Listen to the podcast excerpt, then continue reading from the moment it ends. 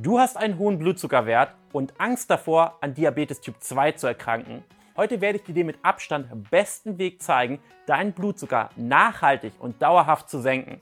Ich zeige dir außerdem die Gründe, die dafür verantwortlich sind, einen hohen Blutzuckerspiegel zu haben und welche Werte überhaupt normal sind. Ich erkläre dir die fatalen Folgen einer Insulinresistenz und wie du diese verhindern kannst. Und am allerwichtigsten, ich zeige dir den Nummer 1 Weg, wie du deinen Blutzucker senken kannst. Doch damit wir alle auf denselben Stand sind, fasse ich noch mal kurz zusammen, was der Blutzucker eigentlich ist und was wir beachten müssen.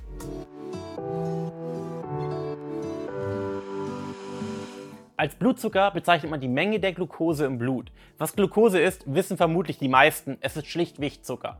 Und Zucker ist ein Energielieferant für unseren Körper, auf den wir nicht verzichten sollten. Vor allem rote Blutkörperchen, Nierenmark und unser Gehirn sind auf die Versorgung mit Glucose angewiesen. Wie viel Blutzucker wir allerdings tatsächlich benötigen, damit unser Körper ohne Einschränkungen arbeiten kann und welche Werte eventuell nicht mehr gesund sind, darauf gehe ich gleich noch genauer ein. Blutzucker ist also ein Wert, der den Zuckergehalt im Blut misst und abhängig von der Nahrungsaufnahme sinken oder steigen kann. Gemessen wird der Blutzuckerwert im Übrigen in Milligramm pro Deziliter oder in Millimol pro Liter.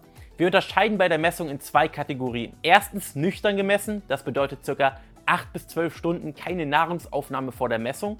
Und zweitens nach der Nahrungsaufnahme. Hier empfiehlt es sich ca. 2 Stunden nach dem Essen zu warten, bis wir dann messen. Doch was ist jetzt eigentlich ein normaler Blutzuckerwert für einen Erwachsenen?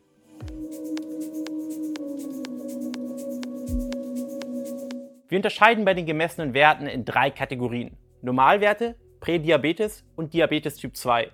Die Normalwerte, wenn wir 8 bis 12 Stunden nichts gegessen haben, liegen zwischen 70 und 100 Milligramm pro Deziliter. Wichtig ist, dass der hier gemessene Wert unter 100 liegt, wenn wir uns im Normalbereich befinden wollen. Als Prädiabetes bezeichnet man Menschen, dessen Blutzuckerspiegel zwar erhöht ist, aber noch nicht so hoch ist, dass Diabetes Typ 2 diagnostiziert wird. Es ist also eine Vorstufe von der im Volksmund genannten Zuckerkrankheit und die gemessenen Werte liegen hier nüchtern gemessen zwischen 100 und 126. Sollte der gemessene Blutzuckerwert über 126 liegen, gilt man als Diabetes Typ 2 erkrankt. Nochmal zum Verständnis. Alle eben genannten Werte gelten für eine Messung auf nüchternen Magen also mindestens 8 Stunden nach der letzten Mahlzeit. Wenn wir die gleiche Messung 2 Stunden nach dem Essen durchführen, dann erhöht sich der Normalbereich auf bis zu 140 Milligramm pro Deziliter. Für eine Einstufung als Prädiabetes würden sich die Werte von 140 bis 200 erhöhen und jeder gemessene Wert über 200 Milligramm pro Deziliter, 2 Stunden nach der letzten Mahlzeit, würde dich als Diabetes Typ 2 diagnostizieren. Doch wenn wir uns den Normalbereich anschauen, dann bemerken wir, die Spanne ist mit 70 bis 100 recht groß. Und auch die Sprünge nach dem Essen sind sehr groß. Teilweise zählt es als normal, dass sich die Werte nach dem Essen fast verdoppeln. Normal, aber sicherlich nicht optimal und schon gar nicht gesund. Denn warum der Blutzucker sich teilweise nach dem Essen fast verdoppelt, liegt mit großer Wahrscheinlichkeit an einer schlechten Ernährung, an zu viel verarbeiteten Kohlenhydraten, Fast Food und einen hohen Anteil an Zucker in den gegessenen Lebensmitteln. Wir wollen also eigentlich keine hohen Sprünge nach dem Essen und einen stundenlang anhaltenden hohen Blutzuckerwert. Im Gegenteil, wir wollen nur einen kleinen Anstieg und eine schnelle Normalisierung nach dem Essen. Damit uns das gelingt, müssen wir verstehen, was einen hohen Blutzuckerwert überhaupt entstehen lässt.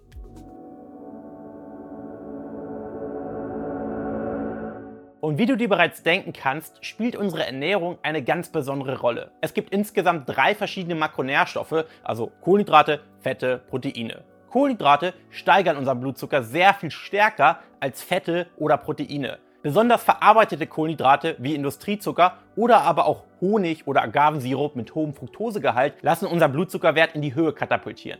Auch stärkehaltige Nahrungsmittel wie Kartoffeln, Reis und Brot lassen den Blutzucker sehr schnell ansteigen. Nicht ganz so schnell wie weißer Zucker. Und weil diese Kohlenhydrate von unserem Körper sehr leicht in ihre Einzelteile zerlegt werden können, haben diese Lebensmittel auch einen höheren glykämischen Index. Doch kommen wir zu einem weiteren Makronährstoff, dem Eiweiß. Und auch wenn Proteine bzw. Eiweiße nicht so einen massiven Einfluss auf den Blutzucker haben wie jetzt Kohlenhydrate, sind sie trotzdem nicht zu vernachlässigen. Und der Grund dafür ist, dass Proteine von unserem Körper in Glucose umgewandelt werden können. Der eigentliche Zweck vom Eiweiß ist es, Zellen und Gewebe, die sich in unserem Körper abnutzen, wieder zu erneuern. Hierbei liefern Proteine die benötigten essentiellen Aminosäuren. Also werden die meisten Proteine dazu verwendet, unser Gewebe und unsere Zellen zu erneuern. Doch was geschieht, wenn wir mehr Proteine essen, als unser Körper eigentlich für diesen Erneuerungsprozess benötigt. Das überschüssige Protein kann nicht vom Körper gespeichert werden, beziehungsweise nur sehr kurz, und wird somit verstoffwechselt und zu Glucose umgewandelt. Doch bevor wir jetzt in Panik verfallen, Nochmal zur Erinnerung. Die Auswirkungen auf unseren Blutzucker sind deutlich geringer als bei verarbeiteten Kohlenhydraten. Der dritte Makronährstoff ist Fett. Fette an sich beeinflussen den Blutzucker nur indirekt da Fettsäuren nicht einfach so in Glucose oder Fructose umgewandelt werden können. Allerdings gibt es einen Vorgang im Körper, der sich Gluconeogenese nennt. Dieser Stoffwechsel findet in Leber und Niere statt und dient dazu, den Blutzuckerspiegel aufrechtzuerhalten. Dadurch kann ein kleiner Teil des gespeicherten Fetts in Form von Glycerol in Glucose umgewandelt werden. Dieser Prozess entsteht dann, wenn wir bei einer fettreichen Ernährung sehr wenig Kohlenhydrate zu uns nehmen. Andernfalls ist der Einfluss von Fett auf den Blutzucker kaum spürbar. Einfach gesagt heißt es, Kohlenhydrate beeinflussen den Blutzuckerspiegel stark, Proteine schon deutlich weniger und Fette nur sehr gering. Wenn ich es in Zahlen fassen müsste, machen Kohlenhydrate ungefähr 70 bis 80 Prozent aus, Proteine bzw. Eiweiße liegen irgendwo zwischen 10 und 15 Prozent und Fette machen mit Abstand den kleinsten Teil von wenigen Prozenten aus. Doch es gibt noch eine Sache, die auf lange Sicht sehr entscheidend ist.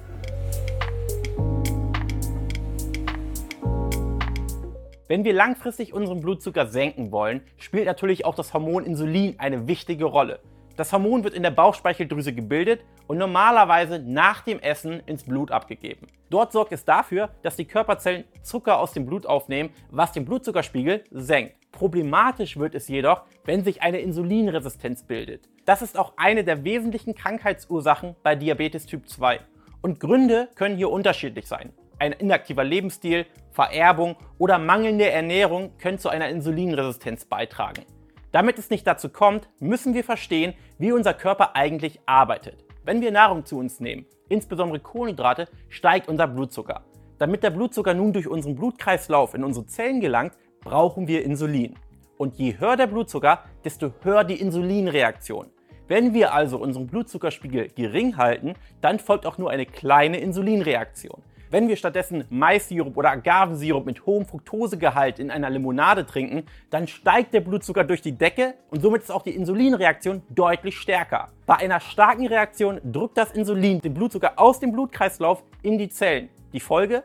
Die Zellen werden gezwungen, den Blutzucker aufzunehmen. Wenn das hin und wieder passiert, ist das gar kein Problem. Wenn jedoch regelmäßig zu viel Blutzucker erzeugt wird und wir immer wieder unsere Zellen dazu zwingen, so viel aufzunehmen, dann entsteht irgendwann eine Abwehrhaltung seitens unserer Zellen, da diese eben nur begrenzt Zucker aufnehmen können. So entsteht, vereinfacht gesagt, über einen längeren Zeitraum eine Insulinresistenz. Wichtig, das passiert natürlich nicht über Nacht und ist ein langer Prozess. Doch wenn es erst einmal dazu gekommen ist, funktioniert unser Insulin nicht mehr richtig, da es nicht mehr in der Lage ist, den Blutzucker in unsere Zellen zu transportieren.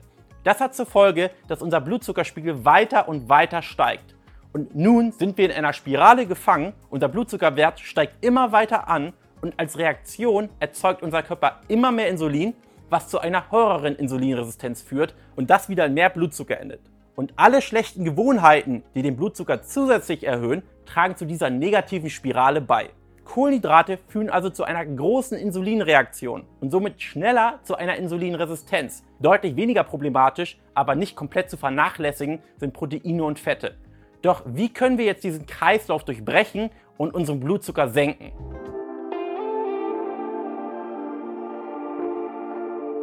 Das allererste, das wir verstehen müssen, ist, dass es hauptsächlich um Insulin geht. Wir müssen unser Insulin reduzieren, weil zu viel Insulin eine Insulinresistenz herbeiführt und den Blutzucker dadurch in die Höhe treibt. Es geht also in erster Linie darum, das Insulin zu senken, damit der Körper wieder in ein Gleichgewicht kommt. Der zweite sehr wichtige Aspekt ist, übermäßigen Zuckerkonsum zu meiden. Da die Glucose im Zucker wiederum deinen Insulinspiegel steigen lässt und die Fructose deine Leber verstopft und eine Fettleber fördert. Das nächste, was wir tun können, um den Blutzucker dauerhaft zu senken, ist Kohlenhydrate zu reduzieren.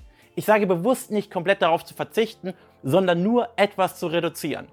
Viertens, weniger Mahlzeiten am Tag essen hilft den Insulinspiegel zu senken und somit auch den Blutzucker. Denn wenn wir nichts essen, gibt es auch kein zusätzliches Insulin. Das bedeutet im Gegenzug, wenn wir alle paar Minuten naschen, auch wenn es etwas Gesundes ist, dann arbeitet unser Körper gegen uns und das gilt es zu vermeiden. Du kannst dir also merken, kein Essen, kein Insulin. Der letzte wichtige Punkt ist Bewegung. Hier geht es nicht um die Intensität. Du musst kein schweres Training machen.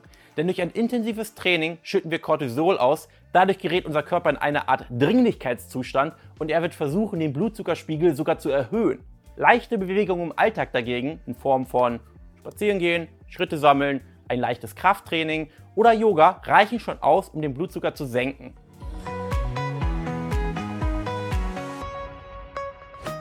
Mit dem richtigen Wissen schaffst du es dauerhaft, deinen Blutzucker zu senken und vielleicht lässt sich dadurch auch eine Insulinresistenz und somit Diabetes Typ 2 verhindern. Ich möchte an dieser Stelle jedoch nochmal betonen, dass es Menschen gibt, die sich durchaus gesund ernähren und dennoch durch Vererbung oder anderen Ursachen an Diabetes Typ 2 erkranken. Natürlich ersetzen diese Tipps nicht eine Beratung bei deinem Arzt, das sollen sie auch gar nicht. Sieh diese Tipps also als eine Art Hilfestellung und einen Weg, mit erhöhtem Blutzucker umgehen zu können. Ich hoffe, dir einen guten, ausführlichen Blick in das Thema rund um den Blutzucker gegeben zu haben und würde mich freuen, wenn du diesem Video ein Like gibst. Und Geheimtipp, das Abonnieren dieses Kanals und das Aktivieren der Glocke verbrennt bis zu 5 Kalorien. Bis zum nächsten Video, dein Jan.